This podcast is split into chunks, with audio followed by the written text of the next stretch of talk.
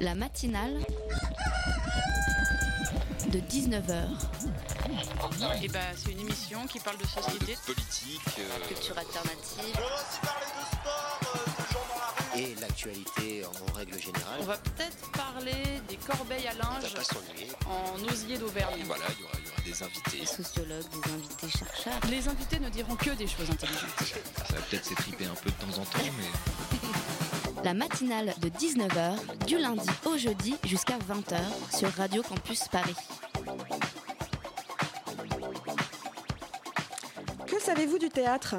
Quels souvenirs ont laissé en vous les tentatives d'ateliers dramatiques de votre prof de français au collège? Certains d'entre vous y ont pris goût, ils sont familiers du jeu des comédiens, de la scénographie, du double discours du dramaturge. Racine nous le dit dans la préface d'Andromaque avec laquelle je viens d'ouvrir cette émission. Au théâtre, les héros sont aussi bons que médiocres. C'est la condition pour que le spectateur puisse regarder les actions sans être envahi par l'empathie. Le théâtre, ce vieillard poussiéreux, est donc l'endroit pour observer des actions sans qu'elles soient directement dépendantes de nos émotions, ni même de qui nous sommes, puisque les spectateurs sont passivement assis dans le noir. Ce recul silencieux du spectateur qui regarde entend des actions indépendantes de sa volonté et de ses émotions. Peut librement s'interroger sur la cohérence ou la dissonance entre les faits et leur discours, entre les émotions des personnages et leur logique, leur éthique même. Ce recul de spectateur n'est pas une simple passivité, c'est une distance que chacun d'entre nous est invité à prendre pour suivre l'injonction shakespearienne de voir le monde comme un théâtre et d'y prendre son rôle, non pas juste pour y prendre un rôle, mais de prendre ce rôle en accord avec les masques que l'on voit, les émotions que l'on ressent et les discours que l'on entend. La matinale de 19h, le magazine de Radio Campus Paris. C'est au théâtre des opérations militaires que nous nous rendons ce soir. Alors que la Turquie est au centre des combats, six journalistes sont condamnés à perpétuité. Dans la matinale de ce soir, vous entendez Johan Bir qui vient nous parler de cette situation. Et tout particulièrement des peines de prison qui ont suivi le putsch de juillet 2016. En deuxième partie de notre émission, nous aurons le plaisir de recevoir François Gautré, commissaire de l'exposition Mémo, qui rend hommage à la mémoire du hip-hop. Il sera accompagné de l'artiste dessinateur de bande dessinée Berthe Won. Lucas nous rendra aussi visite, le temps de nous embarquer dans sa chronique, et on terminera l'émission en poésie grâce à Léa Signe. Restez avec nous sur Radio Campus Paris. Les prisons turques sont remplies de journalistes qui n'ont fait que leur travail, qui ont enquêté, qui ont essayé de dévoiler la réalité de ce qui se passe aujourd'hui en Turquie. Il y a une chape de plomb. Ce pays est 155e sur 180 au classement mondial de la liberté de la presse. Il y a des dizaines de journalistes turcs en détention. Plus de 150 médias ont été fermés. Des centaines de journalistes ont été licenciés simplement parce qu'ils étaient critiques du président Erdogan. Certains ont plus de 70 ans, certains sont malades et ils sont en prison. Ils sont en prison parfois depuis un an et demi, accusés de terrorisme, accusés d'espionnage.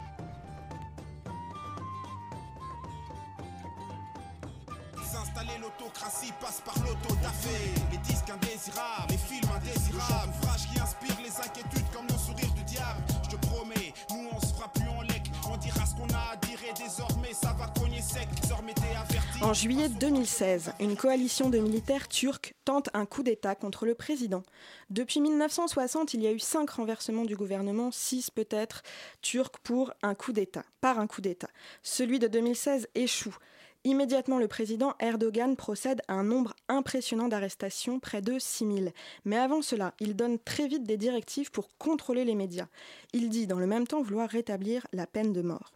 Johan Bir est chargé d'observer l'Europe de l'Est et l'Asie centrale pour Reporters sans frontières. Bonsoir. Bonsoir. Et à côté de moi, Charlotte de la rédaction de Radio Campus Paris s'apprête à poser plein de questions. Salut Charlotte. Salut.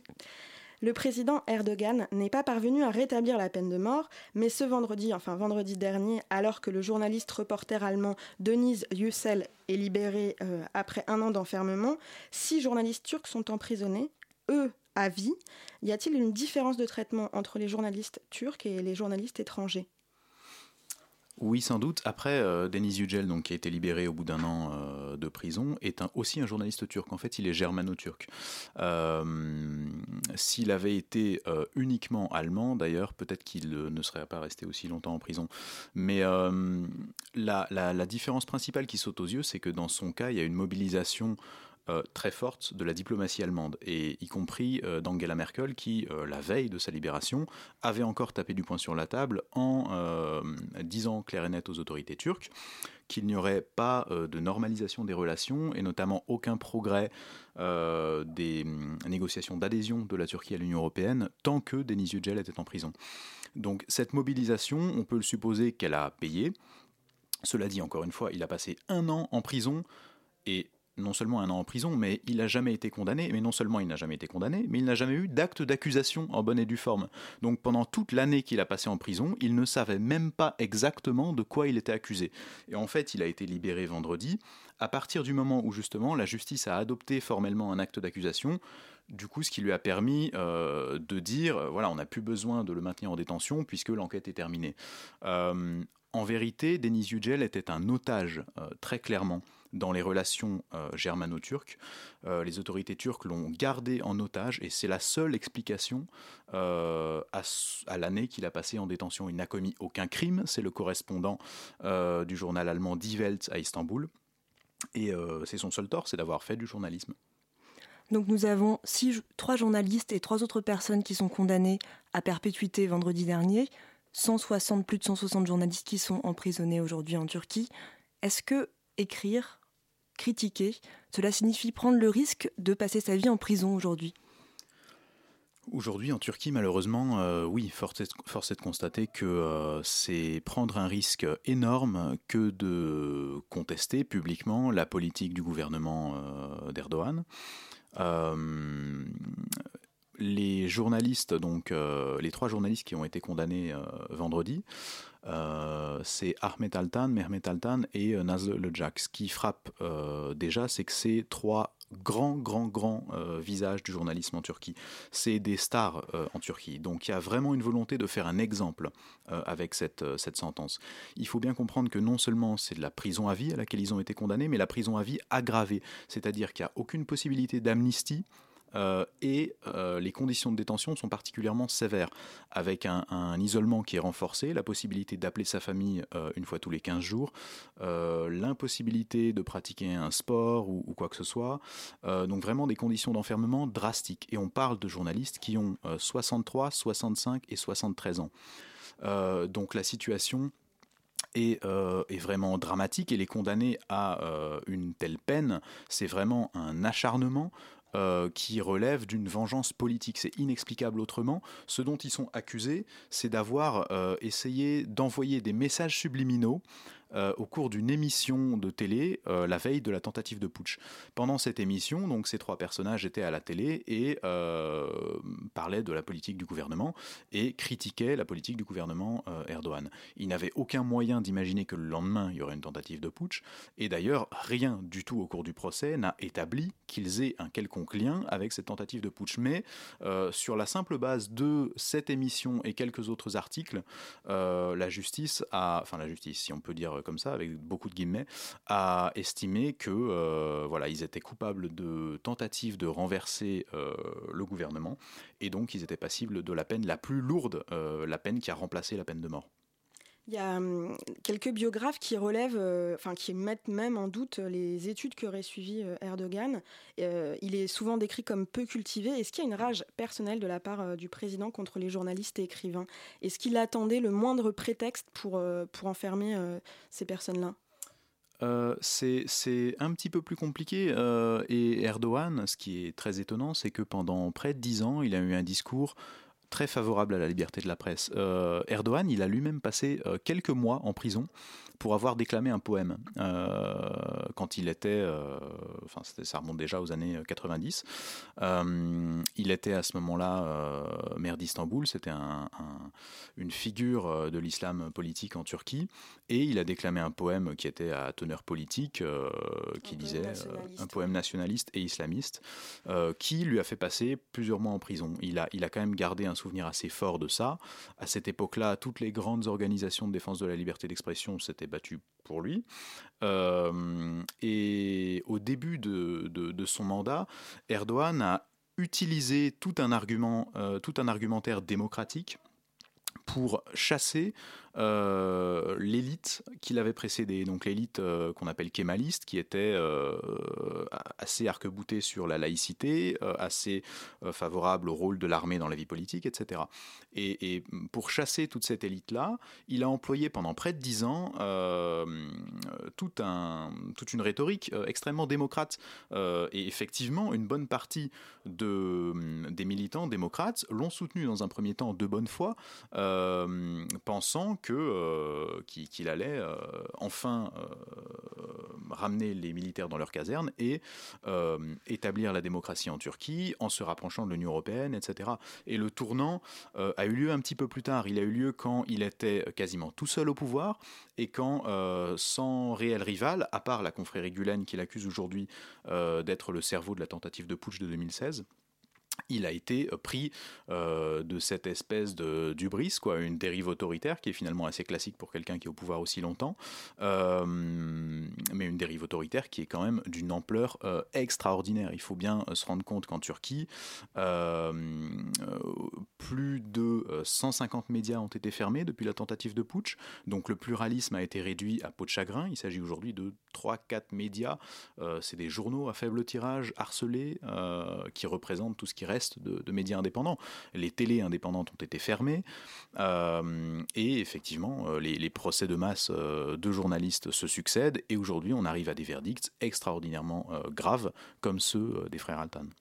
Il, il, a aussi éliminé une, une Enfin, une bonne partie de l'opposition au sein même des institutions, de l'administration. Quel est son but? De ne pas avoir d'opposition enfin, Bonne question. Euh, euh, bonne question. On, a de plus en plus le sentiment qu'il y a une réelle paranoïa euh, qui guide la politique d'Erdogan. Et il y a à la fois une paranoïa, mais qui, est ancrée dans, sa culture politique aussi, parce que vous avez bien rappelé qu'il y avait eu au moins cinq coups d'État dans l'histoire récente turque, donc il y a quelque chose euh, que, que, un gouvernement en Turquie peut et doit avoir à l'esprit, effectivement, la menace d'un coup d'État. Donc ça, on peut le comprendre dans une certaine mesure, et d'autant plus qu'il vient euh, d'un courant politique, l'islam politique, qui a été très maltraité euh, par l'armée dans, dans, le passé. donc cette partie-là, on peut le comprendre. Après, ce qui est beaucoup plus dangereux et pernicieux, c'est la stratégie de la tension qu'il joue. Et Erdogan sème le chaos parce qu'il est jamais plus fort que dans le chaos. Euh, en tout cas, jusqu'à présent, ça lui a profité. Euh, en 2015, quand il a perdu les élections euh, parlementaires, en tout cas quand son parti a perdu sa majorité absolue,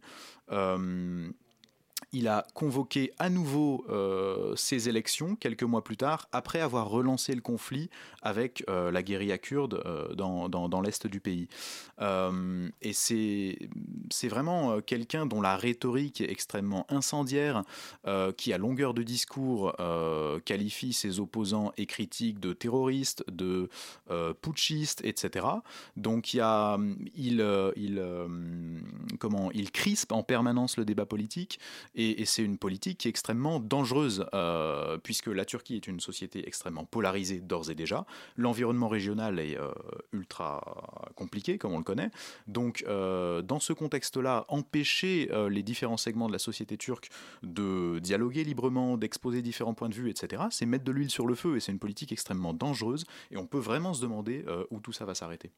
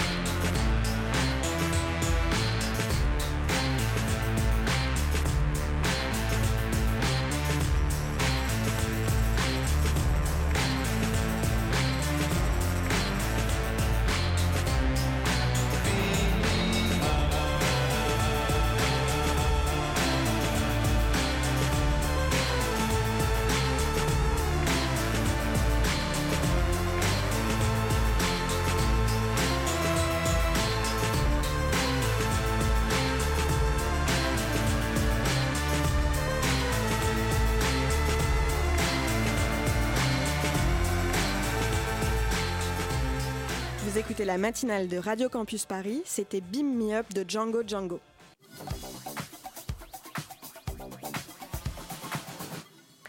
Avec nous, Johan Bir de Reporters sans frontières pour parler de la presse en Turquie, la situation actuelle. En ce moment, quelles sont les actions de Reporters sans frontières en Turquie? On a beaucoup d'actions. Euh, d'abord, je voudrais signaler que notre propre représentant en Turquie, Erol Önderoglu, est lui-même en procès. Il a fait 10 euh, jours de prison en 2016 euh, pour avoir participé à une campagne de solidarité avec un journal kurde, Sgurgundem, qui depuis a été fermé. et pour avoir participé à cette campagne de solidarité, il est accusé de propagande terroriste et risque jusqu'à 15 ans de prison. Donc, on se rend assez régulièrement à Istanbul pour suivre son procès, qui reprendra le 18 avril. Mais au-delà, euh, on a plusieurs campagnes majeures. On suit de très près le procès euh, du journal Cumhuriyet, dont on parlera sûrement. Et euh, on, a une campagne principalement tournée vers la Cour européenne des droits de l'homme, puisque il faut rappeler que la Turquie est un membre de plein droit du Conseil de l'Europe. et que en tant que telle, la Turquie a librement, enfin, s'est librement engagée à respecter la Convention européenne des droits de l'homme euh, et euh, la Turquie est engagée par les décisions de la Cour européenne des droits de l'homme. Et euh, face à l'absence totale de recours en Turquie, puisque malheureusement les, les décisions, enfin les, détentions provisoires en Turquie sont reconduites de manière automatique sans examen sur le fond, il y a des appels mais qui sont à peine, enfin qui sont de, de, pure forme. Donc face à cette absence de recours en Turquie, la plupart des journalistes emprisonnés ont fait appel à la Cour européenne des droits de l'homme. Et ça fait déjà maintenant plus d'un an. On a fait un rassemblement euh, à Strasbourg devant le siège de la Cour euh, pour l'inciter à se prononcer rapidement sur ces recours. Euh, l'examen des dossiers a progressé, mais on n'a toujours pas de décision. Or, il y a vraiment une course de vitesse qui est enclenchée entre la Cour européenne et la justice turque, puisque les recours portent sur la détention provisoire et qu'on s'achemine là vers des verdicts. Donc à partir du moment où les verdicts seront prononcés, toute décision, même positive, de la Cour européenne euh, n'aura plus aucun impact en Turquie. Donc euh, c'est vraiment extrêmement urgent que la Cour européenne euh, rende des, décisions. Et, oui, le, enfin simplement un mot pour dire que les recours en Turquie sont d'autant plus inexistants que Mehmet Altan, un des trois journalistes qui a été condamné à la prison à vie vendredi, aurait dû être libéré puisqu'il y a un mois, en janvier, la Cour constitutionnelle turque, qui est le plus haut organe judiciaire turc, avait ordonné sa libération euh, en jugeant sa détention euh, inconstitutionnelle. Donc le fait qu'il n'ait pas été libéré euh, est une violation de l'état de droit, même au regard du droit turc. Et donc cela souligne l'urgence d'intervenir pour la, Cour européenne. Et donc du coup, dans le cas des frères Altan et de Nazlı Ilicak, ils ne peuvent pas faire de recours. Ils ont été condamnés, ils ne peuvent pas faire de recours, ils ne peuvent pas faire appel. Ils, peuvent faire appel, si, si, ils peuvent faire appel. Euh, il y aura certainement un procès en appel, mais rien ne dit euh, quand il aura lieu, et rien ne dit surtout qu'il sera instruit de manière plus sérieuse euh, que le procès en première instance. Pour l'instant, tout démontre le contraire, la justice est plus politisée que jamais, et les juges ne, jugent pas, ils, rendent des décisions politiques. Comment on peut s'expliquer que, pour ce cas-là, euh, ce, procès où quand même il y a eu trois journalistes euh, condamnés à perpétuité, il y a eu très peu de réactions internationales, d'instances internationales? Ouais, euh, espérons que ça vienne en effet. Ces décisions, euh, donc elles sont tombées vendredi dernier et euh, elles appellent effectivement une réaction extrêmement ferme de la part de la communauté internationale, des partenaires de la Turquie. Il y a eu quelques décisions au niveau de l'Union européenne, quelques pardon commentaires au niveau de l'Union européenne et, des États-Unis, je crois. mais effectivement, on attend beaucoup plus. Et hum, il faut de manière générale sortir du chantage à laquelle, euh, enfin, auquel la Turquie essaye de, contraindre ses partenaires, notamment l'Union européenne dans le cadre du deal sur les migrants. Il faut vraiment sortir de ce chantage-là. Euh, et c'est pour ça qu'on met l'accent, nous, sur le Conseil de l'Europe, puisque le Conseil de l'Europe, en fait, la Turquie en fait partie, et c'est censé être l'institution qui garantit le respect de la démocratie sur le continent. Donc, avec le Conseil de l'Europe, la Turquie n'a aucune excuse, contrairement à ce qu'elle peut faire valoir avec l'Union européenne en disant mais on n'est pas membre, et puis vous nous maintenez euh, à la porte depuis des décennies, ce qui par ailleurs est vrai, euh, etc. Avec le Conseil de l'Europe, il y a euh, aucun prétexte qui est, qui est, valable, donc ça doit s'imposer tout de suite. Mais effectivement, la communauté internationale doit vraiment se bouger. Et la libération de euh, Denis Yücel en vendredi dernier montre par ailleurs que la pression peut fonctionner et que euh, si on appuie fort et longtemps sur un même cas, au bout d'un moment, ça produit quand même euh, ses fruits. Donc souhaitons que la communauté internationale mette l'accent aussi sur les cas des frères Altan, de Cumhuriyet et de bien d'autres cas emblématiques de l'écrasement de la liberté de la presse en Turquie. Il y a un nombre important de médias qui ont été fermés, des procès en cours, des personnes incarcérées à vie. Euh, il y a aussi euh, quelque chose de beaucoup plus concret. Euh, il est très difficile d'obtenir une autorisation pour aller faire des reportages en Turquie. Comment ça s'exerce en fait le métier de journaliste aujourd'hui en Turquie pour les journalistes turcs et pour les journalistes étrangers? Donc pour les journalistes turcs, on en a, on en a pas mal parlé. pour les journalistes étrangers, en effet, il faut en principe une accréditation pour travailler comme journaliste en Turquie. Dans les faits, euh, il y a une pratique assez laxiste tant qu'il s'agit d'aller à Istanbul ou Ankara, c'est-à-dire que de manière générale, les journalistes y vont avec, enfin, sans visa pour ce qui est des Français par exemple ou des citoyens de l'Union européenne qui n'ont pas besoin de visa, euh, et on leur demande pas vraiment de compte, même si, encore une fois, euh, normalement il faut une accréditation. Par contre, les choses sont de plus en plus euh, contrôlée et la pression monte sur les journalistes étrangers aussi. On l'a bien vu l'an dernier avec ce qui s'est passé euh, pour euh, le bureau et quelques autres journalistes étrangers qui ont été arrêtés en Turquie, Mathias de Pardon également. et notamment les journalistes qui veulent aller travailler dans le sud-est de la Turquie, à majorité kurde, là, il est impératif qu'ils aient non seulement une accréditation au niveau national, mais qu'ils s'enregistrent auprès du gouverneur, enfin, du gouverneur de la région pour signaler leur présence, puisque c'est des, régions qui sont toujours euh, le théâtre de conflits avec euh, le PKK. Donc euh, la pratique est, de plus en plus contrainte et surtout euh, les autorités turques jouent un, double jeu euh, assez efficace dans la mesure où elles refusent, euh, enfin les, autorités refusent de plus en plus de, de renouveler les cartes de presse aux journalistes étrangers. du coup, ça les place dans une situation de vulnérabilité, dans un vide juridique, puisque sans carte de presse, normalement, ils ne peuvent plus continuer à vivre en Turquie et sans carte de presse, du coup, si on les chope en train de faire du journalisme, ils sont dans l'illégalité. C'est ce qui s'est passé, euh, par exemple, avec Mathias de Pardon, c'est le prétexte qui a joué. Donc euh, c'est effectivement de plus en plus compliqué. Les journalistes étrangers en poste à, à Istanbul euh, sont de plus en plus nombreux ou à quitter le pays ou à se sentir assez contraints et se sentent en tout cas à la merci des autorités qui peuvent du jour au lendemain leur renouveler ou pas leur permis de séjour. Il y a aussi des cas depuis la tentative de coup d'État de confiscation de biens et de passeports également oui, il y a effectivement, ça fait partie des, euh, c'est le dernier volet des mesures euh, mises en place sous l'état d'urgence, puisque depuis la tentative de putsch de, 2016, la Turquie vit dans un état d'urgence qui est incomparable euh, avec celui qui prévalait en France. un état d'urgence donc qui permet aux autorités de fermer tout média sans décision de justice et qui permet effectivement à l'administration de retirer des cartes de presse. Il y en a 800 et quelques qui ont été retirées au cours de la seule année 2016. Euh, et euh, d'ordonner un certain nombre de restrictions administratives comme le retrait des passeports, euh, l'interdiction de sortie du territoire, etc. donc il y a des dizaines, voire des centaines de journalistes qui font l'objet de ce genre de, sanctions administratives, donc sans aucun recours. alors la Turquie a mis en place il n'y a pas très longtemps une commission de recours, là aussi pour un peu alléger la pression au niveau du Conseil de l'Europe, mais pour l'instant cette commission de recours n'a tranché quasiment aucun litige, donc pour l'instant elle ne sert à rien. et effectivement il y a 54 journalistes qui ont été, euh, dont les biens ont été confisqués euh, de manière conservatoire, sans décision de justice, euh, et alors qu'ils n'ont pas encore été condamnés pour quoi que ce soit.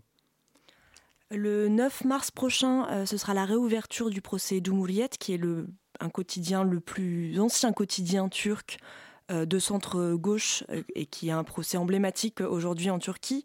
Ce sont 17 journalistes et collaborateurs qui sont accusés de soutien à des organisations considérées comme terroristes. Euh, certains risquent plus de 40 ans de prison, avec euh, le cas de, avec ce procès qui s'est terminé en euh, vendredi dernier. Est-ce que Qu'est-ce qui va se passer euh, pour ce procès-là? Est-ce que ça va être encore pire qu'on ne le pensait? Vous avez raison d'en parler parce que c'est vraiment un procès emblématique dans la mesure où Cumhuriyet est un des tout derniers euh, journaux indépendants en Turquie. C'est euh, le fer de lance du journalisme indépendant dans ce pays. il y a 17 journalistes qui sont en procès, dont 3 qui sont encore en détention provisoire, donc depuis maintenant plus d'un an. Euh, le 9 mars, on s'attend à ce que le procureur rende son réquisitoire, a priori.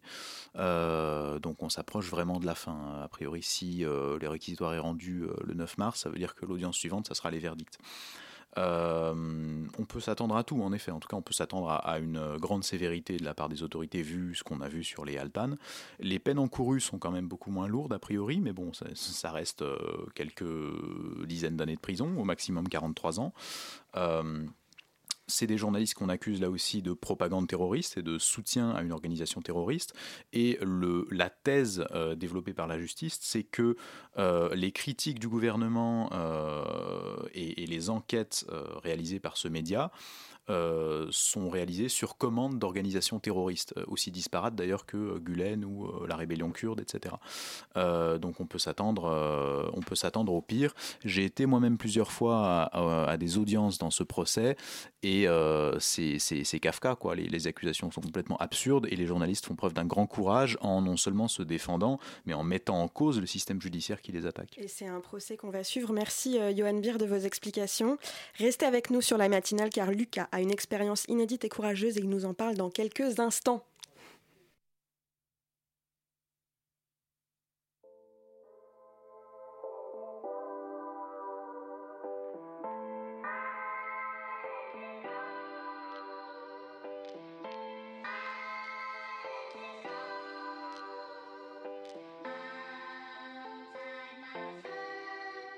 Rappelles-tu de tous ces rêves qu'on avait depuis gosse On savait ce qu'on voulait devenir les boss. Et la vie, la 18 balles est trop précoce. L'avenir devant nous, fou, on y quête tout. Comme des jeunes loups, on prenait des coups mais restions debout. C'était l'époque des coups, des gangs et des futurs voyous Des nouveaux MC en herbe, du freestyle, du flow, du verbe. Crains et mur à la bombe, on dansait sur les tombes. Check nos glaces, on brillait sous les décombres. Au son des grosses basses, des ghetto blasters en place. On faisait crier les faces mais les cités avec classe.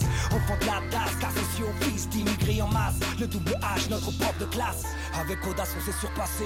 On mesurait pas les dangers, une pensée aux potes qui sont restés. One love, c'est toute une époque que je big up. Moi je prends le mic, c'est tous ces vécus qui gronderont, boy. Hein, pour tous ces jeunes qui ont grandi et continuent de briller. Old school, new school, notre pilier. Aux nouvelles générations des quartiers par milliers.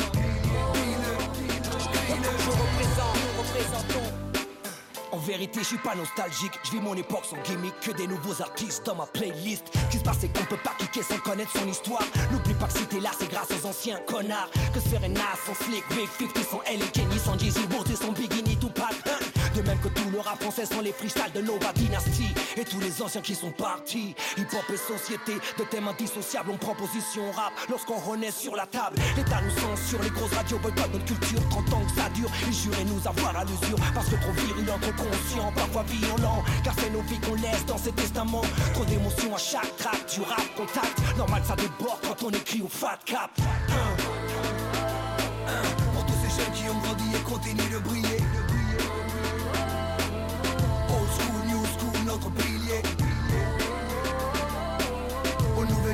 Générations décaptées par milliers.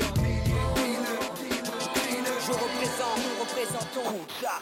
Un dernier couplet pour rendre hommage à tous les guerriers, les damnés, les quartiers, les derniers seront les premiers, crois-moi. La révolution sera pas télévisée, on nous a divisés pour mieux régner en face, ils sont prêts à dégainer. Les rookies qui viennent sont encore plus fous que nous, les temps sont plus durs et l'avenir encore plus flou. Je représente, nous représentons cette nouvelle France qui porte plusieurs drapeaux et se tutoie dans le même argot. What up, kid?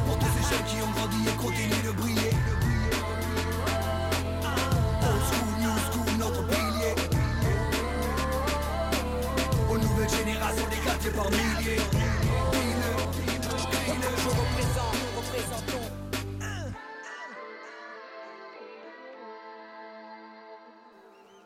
Vous écoutez Génération Hip Hop de Roca sur Radio Campus Paris.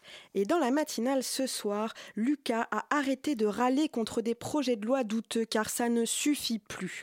Vous voulez franchir le cap de l'engagement. Une des choses que vous voulez faire est héberger un, refugi- un réfugié dans le besoin. Bah, c'est ce que tu as fait, Lucas, ce soir. Bonsoir. Bonsoir Elodie. Tu as accueilli un jeune réfugié chez toi et tu voulais nous faire part de ton expérience. Exactement Elodie. Pendant trois jours, ma mère et moi avons accueilli un jeune homme exilé qui vient d'Afghanistan et que je vais juste appeler mon ami pour le laisser un peu tranquille. Il est arrivé en France à la fin de l'année 2017. En gros, s'il a besoin d'être hébergé, c'est parce que tant qu'il n'a pas prouvé qu'il était mineur, l'État ne le prend tout simplement pas en charge. Il doit se débrouiller tout seul et entre les rendez-vous, les recours, les jugements, le processus peut durer plusieurs mois pendant, lesquels il est livré à lui-même. Et donc, nous avons eu à maison pendant quelques jours et je vais vous raconter comment ça s'est passé. Il y a quelques semaines, voyant que des amis avaient déjà eux-mêmes fait ce genre de démarche, ma mère a décidé de passer le pas. Sur Facebook, on a pris contact avec l'association Paris d'Exil qui prend en charge des exilés étrangers sur Paris. Ils nous ont répondu quelques jours plus tard et un jeune homme allait donc passer trois jours chez nous. À partir de là, on a tout fait pour organiser au mieux son arrivée. On a réfléchi à ce qu'on pouvait faire pour qu'il soit à l'aise, pour qu'il se sente pas trop mal, trop dépaysé. Par exemple, on a tenté de bien faire avec la nourriture, pas lui proposer des trucs trop éloignés de son- ce dont il a l'habitude. Alors du coup, ma mère a acheté pour la première fois de sa vie une galette de pain à la semoule, mais sans trop de conviction, comme ça dans le doute. Une fois, elle en avait déjà mangé au Maroc, donc peut-être qu'ils en mangent en Afghanistan. Bref, n'importe quoi. Et puis pour continuer dans les clichés, comme on est des grands spécialistes de la culture afghane, on a vidé la chambre de mon petit frère, laissé un grand tapis par terre, et puis on est allé enfiler nos tenues traditionnelles afghanes pour l'accueillir. Euh, je suis un peu dubitatif. Tous ces préparatifs, ça t'a servi? Évidemment, pas du tout. On avait tout faux. Lui, il devait pas avoir reçu le même dress code parce qu'il avait un pull Justin Bieber et des baskets. Et en fait, évidemment qu'il ressemblait très fort à beaucoup d'autres Parisiens de son âge. Et pour la nourriture, pareil, il y avait évidemment aucun problème. La galette de semoule, c'est même la seule chose qu'il a pas mangé. Ce qu'il a préféré, c'était les danettes. Donc finalement, pas de grosse différence avec mon petit frère. Alors, comment ça s'est passé concrètement? Concrètement, on lui a laissé une chambre avec évidemment un lit et des meubles. Il est resté trois jours. Pour une journée type, le matin, petit-déj, tout le monde quitte la maison, puis tout le monde quitte la maison, lui inclus, et le soir, tout le monde rentre, on dîne tous ensemble, une vie de famille normale quoi. Après, quand on est ensemble, on discute, on regarde la télé, il essaye de parler français, on essaye de parler le dari ou le pashto, alors forcément on se loupe, mais bon, on se marre et donc c'est cool. Surtout que maintenant je sais compter jusqu'à 5 en dari, yak, do, se, chahar, punch. Ah ouais, pas mal. Et tu nous conseilles, euh, comment tu nous conseilles aux gens de faire ce genre de démarche? Alors, je le conseille pas forcément. Chacun fait ce qu'il veut. Franchement, on n'est pas obligé de culpabiliser si on le fait pas. Chacun sa conscience. Par contre, je pense que si on le fait pas parce qu'on ne sait pas à quoi s'attendre, c'est trop bête.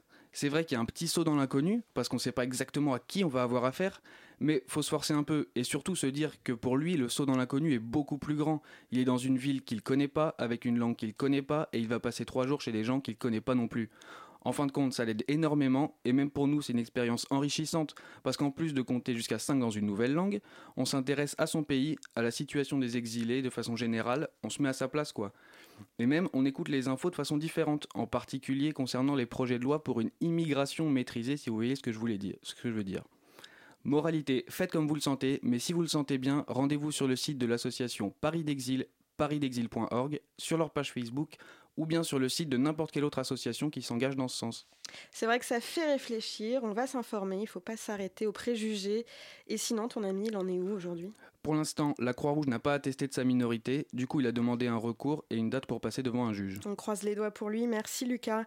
Imaginez, imaginez une époque où les murs étaient gris et laids une époque où la culture était réservée au musée, où la création musicale s'endormait, cette époque est révolue, on en parle dans deux minutes, le hip-hop est passé par là pour notre plus grand plaisir. Le hip-hop, culture de la rue qui comprend cinq disciplines. Le DJ, le disque jockey, la danse, le rap, le beatbox et le graphisme. Cette culture, euh, c'est une sorte de cri, une cri de, un cri de revendication, un cri de révolte, une façon de, de, montrer qu'on existe. quoi. un truc que j'avais kiffé à New York dans certaines soirées, c'est de voir euh, sur des tables, au lieu de voir des mecs en train de picoler des verres, de voir des mecs avec leur cahier et en train de taper des graphes. Et là, ça fait plaisir. Tu vois, les mecs sont en train de bouger la tête sur ce que tu joues et en même temps, ça les inspire pour faire des graphes. Et là, tu te dis, ouais. Et d'un autre côté, tu as un petit cercle avec les mecs qui break. Là, tu te sens bien, quoi.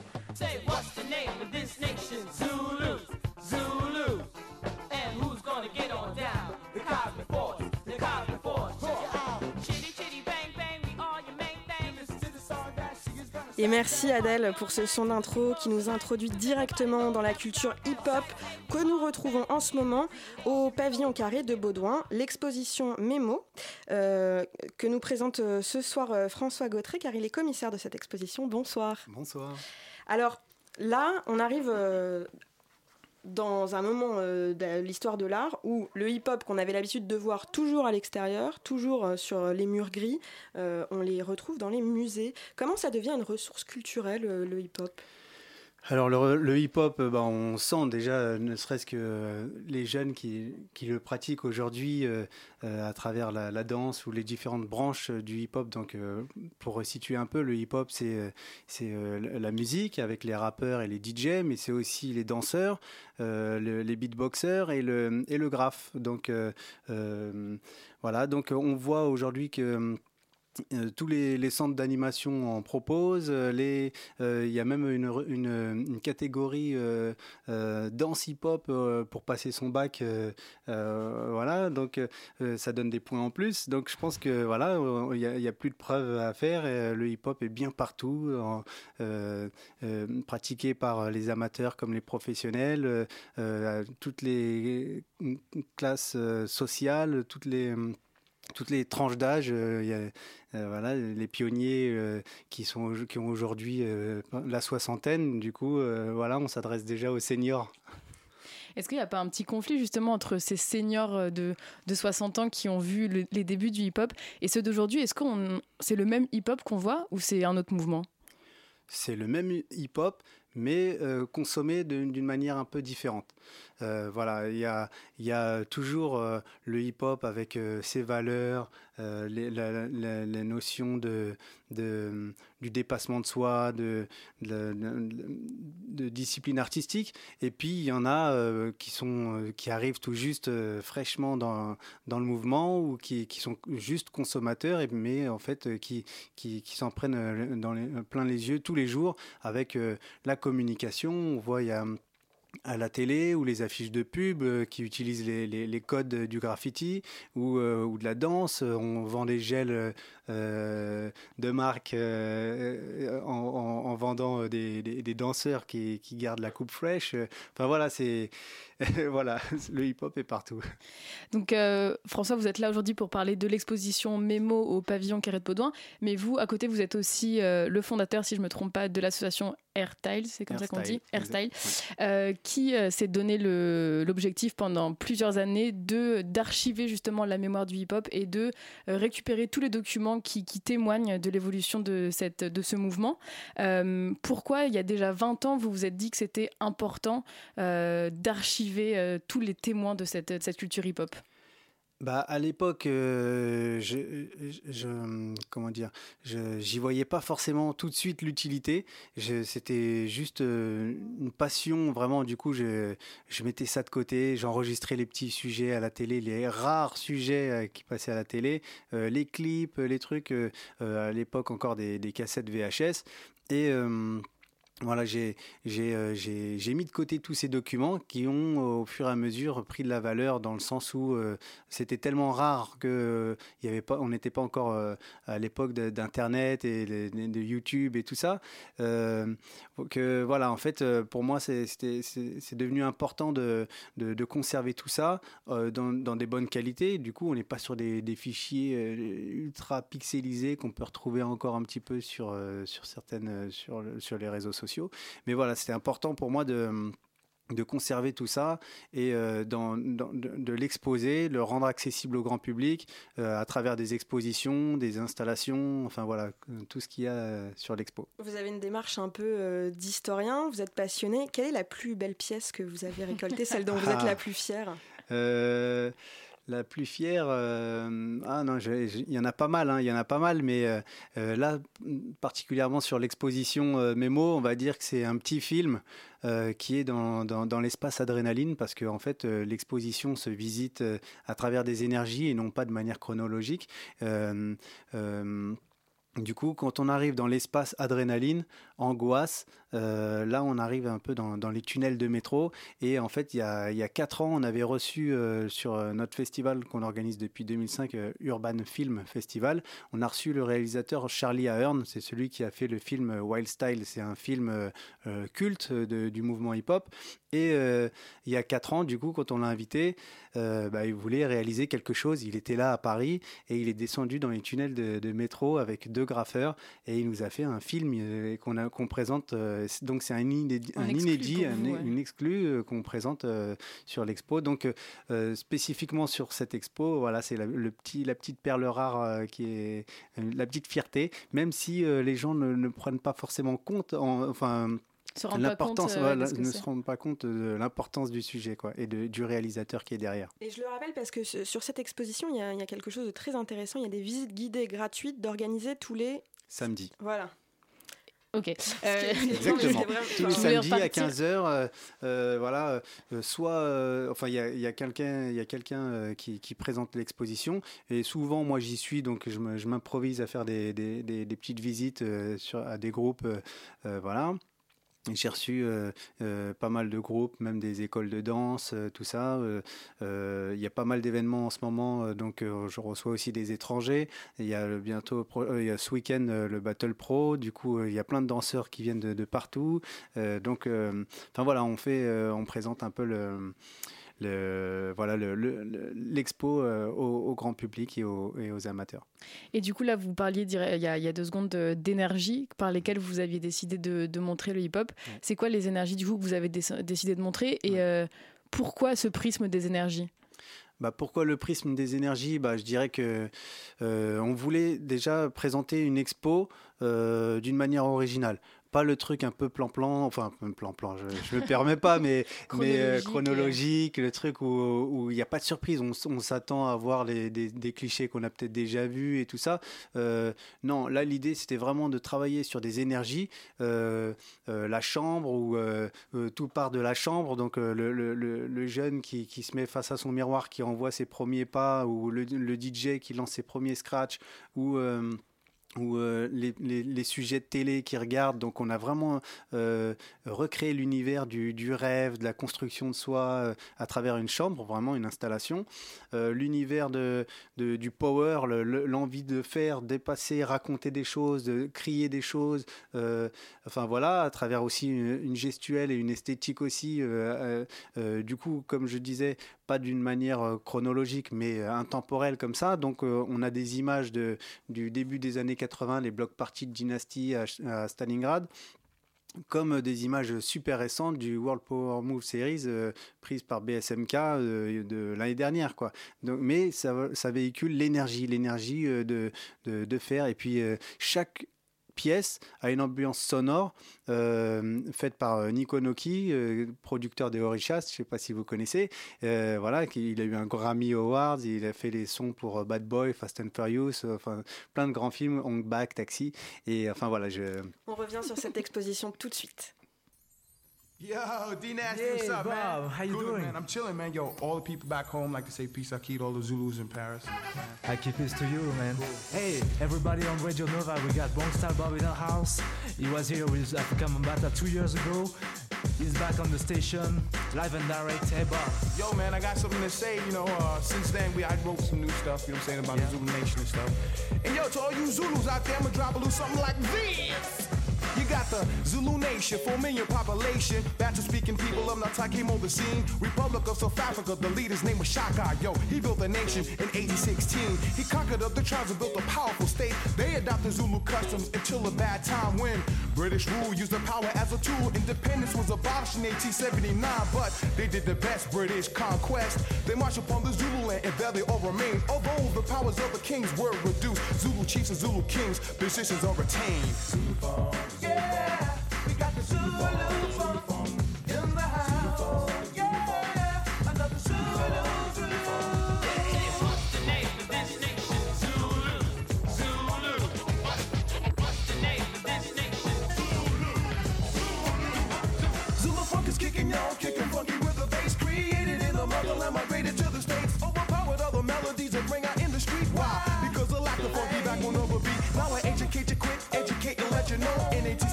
1879 there was a British overthrow. People died, people cried. A sorry situation, a heated escalation for the Zulu nation.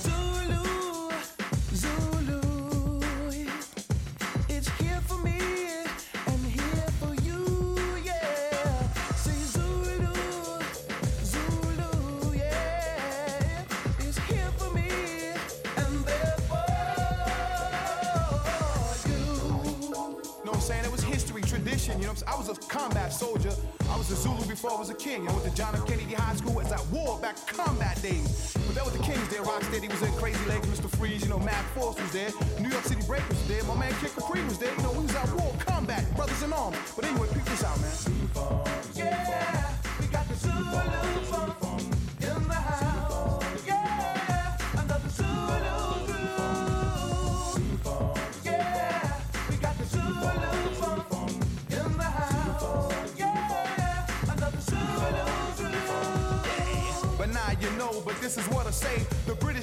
The Zulus rocking on today. Brought back by one Bambada after all the raids. In the early 70s with the black space. the fighting was on, and after that they made a truce. And slowly all the DJs started to get loose. Then I think the time was back in 75. East Coast MCs from New York kicking it live.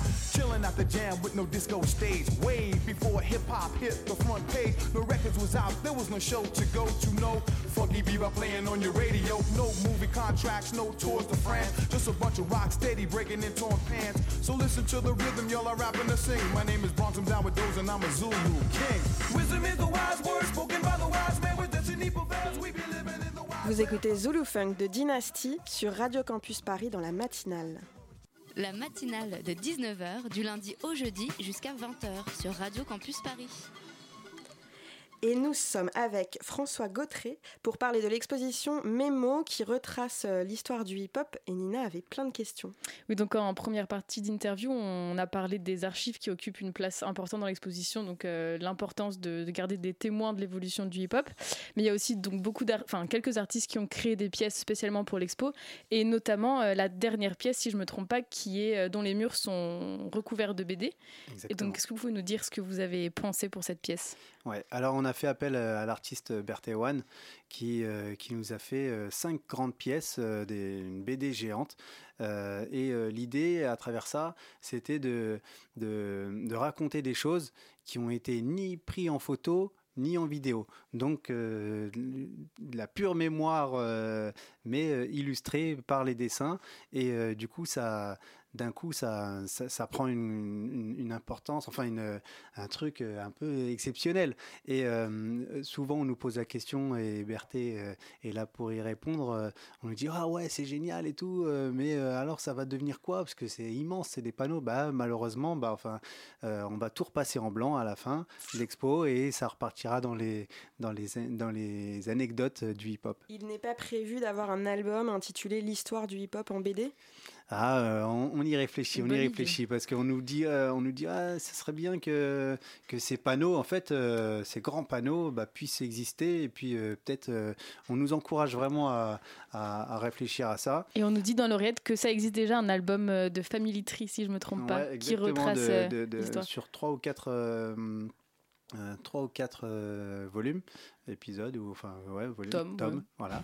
Euh, donc ça, ça, retrace l'histoire du mouvement hip-hop aux États-Unis. Mais pour la France, il n'existe toujours rien.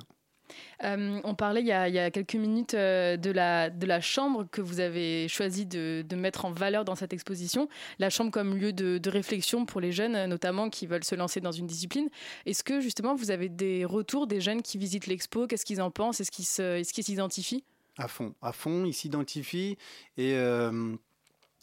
et aussi, ça, on ressent une sorte de, d'encouragement parce que c'est des jeunes qui leur ressemblent. Euh, et euh, on a mis, par exemple, un poster comme ça de, du parcours de, Lilou. C'est un danseur de, Lyon qui fait partie des Pokémon. Et en fait, euh, on a une carte du monde comme ça avec plein de points là où il est allé grâce à la danse. Il a fait, je sais pas, 130 pays et il est, on voit des, et il y a un petit écran vidéo donc où tu peux suivre en direct, enfin pas en direct, mais des épisodes de son tour du monde en danse. Donc ça encourage aussi de, tiens, il faut s'accrocher à ses rêves, faut, il faut y croire il faut, faut aller. Euh, et euh, enfin voilà, Lilou le, dit très bien euh, au départ, rien, enfin, même à son physique, on se dit pas, ouais, il va être champion du monde, quoi. Il est là, il est un peu, un peu bossu, il a des grosses lunettes, il, a de la ventoline parce qu'il est, il est asthmatique, mais il arrache tout, il cartonne tout, il est numéro un, et enfin voilà, et voilà, c'est une, salle qui, qui est là aussi pour encourager. Et euh, une autre salle, alors si j'ai bien compris, parce que j'ai lu euh, pas mal de choses qui ont été dites sur votre expo. Euh, il y a une salle qui interroge, qui pose des questionnements sur justement la, notion de mémoire et de est-ce qu'on conserve ce, maintenant toutes ces pièces qu'on a du hip-hop, qu'est-ce qu'on en fait? C'est quoi cette salle? Exactement. Ça, c'est la dernière pièce. C'est une installation qu'on a fait dans bout d'exposition. c'est un grand point d'interrogation en mapping vidéo fait par IVM. Et en fait, on surcharge d'informations ce point d'interrogation avec plein de triangles. Enfin, je vous invite vraiment à voir cette, cette pièce qui est assez forte. Et euh, l'idée, c'est euh, euh, de, de, montrer plein de choses qui existent, mais qu'on peut trouver nulle part ailleurs que, que chez nous. Parce qu'en fait, depuis, depuis 13 ans, on organise l'Urban Film Festival. On reçoit des, en moyenne 500 films par an du monde entier sur le hip-hop et les cultures urbaines. Et euh, en fait, on peut pas les, souvent, on peut pas retrouver ces films ailleurs et on nous dit mais où est-ce qu'on pourrait les retrouver? Point d'interrogation, parce qu'en fait, euh, nous-mêmes, euh, on a un lieu, mais qui n'est pas encore ouvert au grand public. Et pour découvrir ces objets, ces archives, comment le hip-hop a révolutionné l'art, vous avez rendez-vous tous les jours sauf le dimanche et le lundi jusqu'au 31 mars au pavillon Carré Baudouin pour l'expo Mémo. Merci François Gautré. Merci.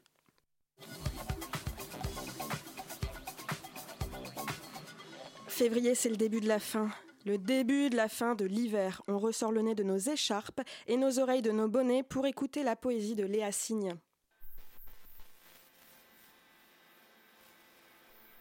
Il était une fois douze mois. Douze par mois.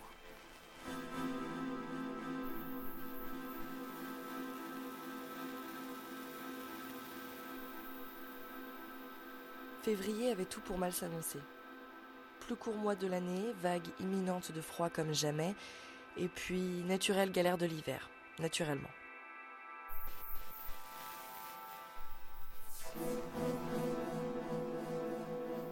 Février est teinté de couleurs froides, du vert des arbres virant souvent au blanc, comme les trottoirs enneigés qui nous ont tous l'espace d'un instant émerveillés, déstabilisés, parfois même immobilisés. De l'argenté, s'éparpillant dans le bleu nuit de minuit, sur les flancs des montagnes et à la surface de l'océan, soulignant la magie de l'eau que l'on retrouve sous tous ses états en février. Liquide, solide et même vaporeux.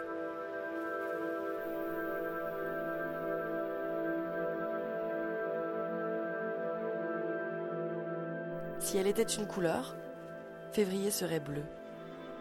Bleu comme les profondeurs, comme l'azur du ciel qui n'apparaît qu'en haut des sommets, ou la teinte marine qui se cache à zéro d'altitude. Février est pastel, à l'image des lueurs d'hiver qui règnent massivement au-dessus de nos têtes, lors des fins de journée, tel un époustouflant nuage de fumée. Février est le mois différent, par sa taille, mais aussi par l'importance qu'il donne au tout, par son détail.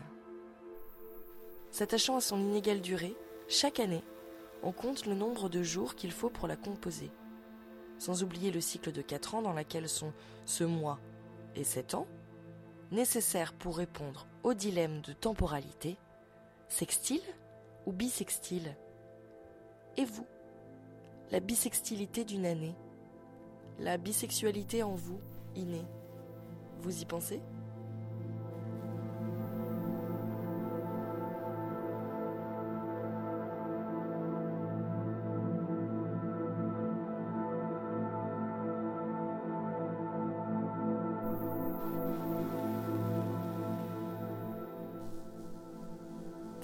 Sec et froid. Il peut causer des engelures et renforcer nos fêlures. Mais en février, clairement pas le time d'être blessé. C'est l'heure des vacances, de s'échapper. Gares et aéroports sont bondés en février.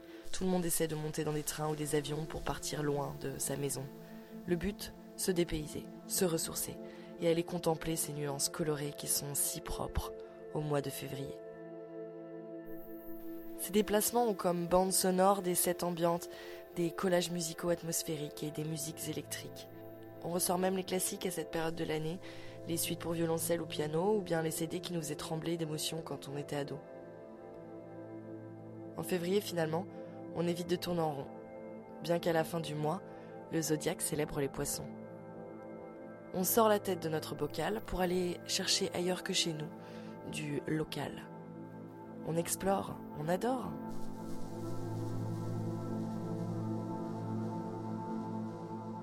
On délaisse peut-être un peu la fête, mais on retrouve la musique, plus sereine et plus émouvante. On retourne au théâtre, au musée, on sort de sous sa couette pour aller se cultiver, car c'est le moment d'essaimer en nous des idées. Février, c'est le temps de l'amitié, car en amour on a déjà bien donné, et puis on a décidé de commencer l'année apaisée.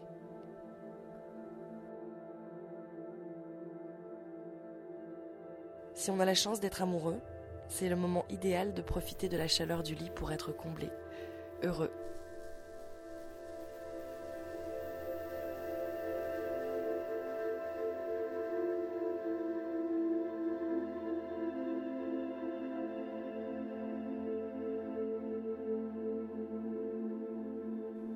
N'oubliez pas que le 14, le monde entier attend des preuves de votre affection. Pas du tout le moment de faire le con. On peut aussi rire de ce dictat de la consommation et penser que l'amour se cache tous les jours dans de petites intentions. Allons le partager, le distribuer, le diffuser, avant que ne sonne la fin de février. La matinale de Radio Campus, c'est presque fini. À peine le temps de conclure et de remercier Charlotte pour ses questions ainsi que Nina qui a également préparé cette émission et s'est occupée du web. Merci Lucas et Elsa. Enfin, merci à, Adèle qui était ce soir à la réalisation. Salut Stéphane. Salut. FGKO ce soir. FGKO, pop, pop, pop, pop. pop, les réalisateurs de Voyoucratie, on les reçoit. Ils vont nous parler de leur film. Ça va être hyper bien. On vous parle aussi de Shape of Water, du retour sur The Room de Tommy Wiseau qui était projeté au Grand Rex la semaine dernière, de l'apparition de Xavier Janoli, de Everything Sucks de Ben York Jones et Michael Mohan, mais surtout de Voyoucratie. C'est tout de suite. Voilà.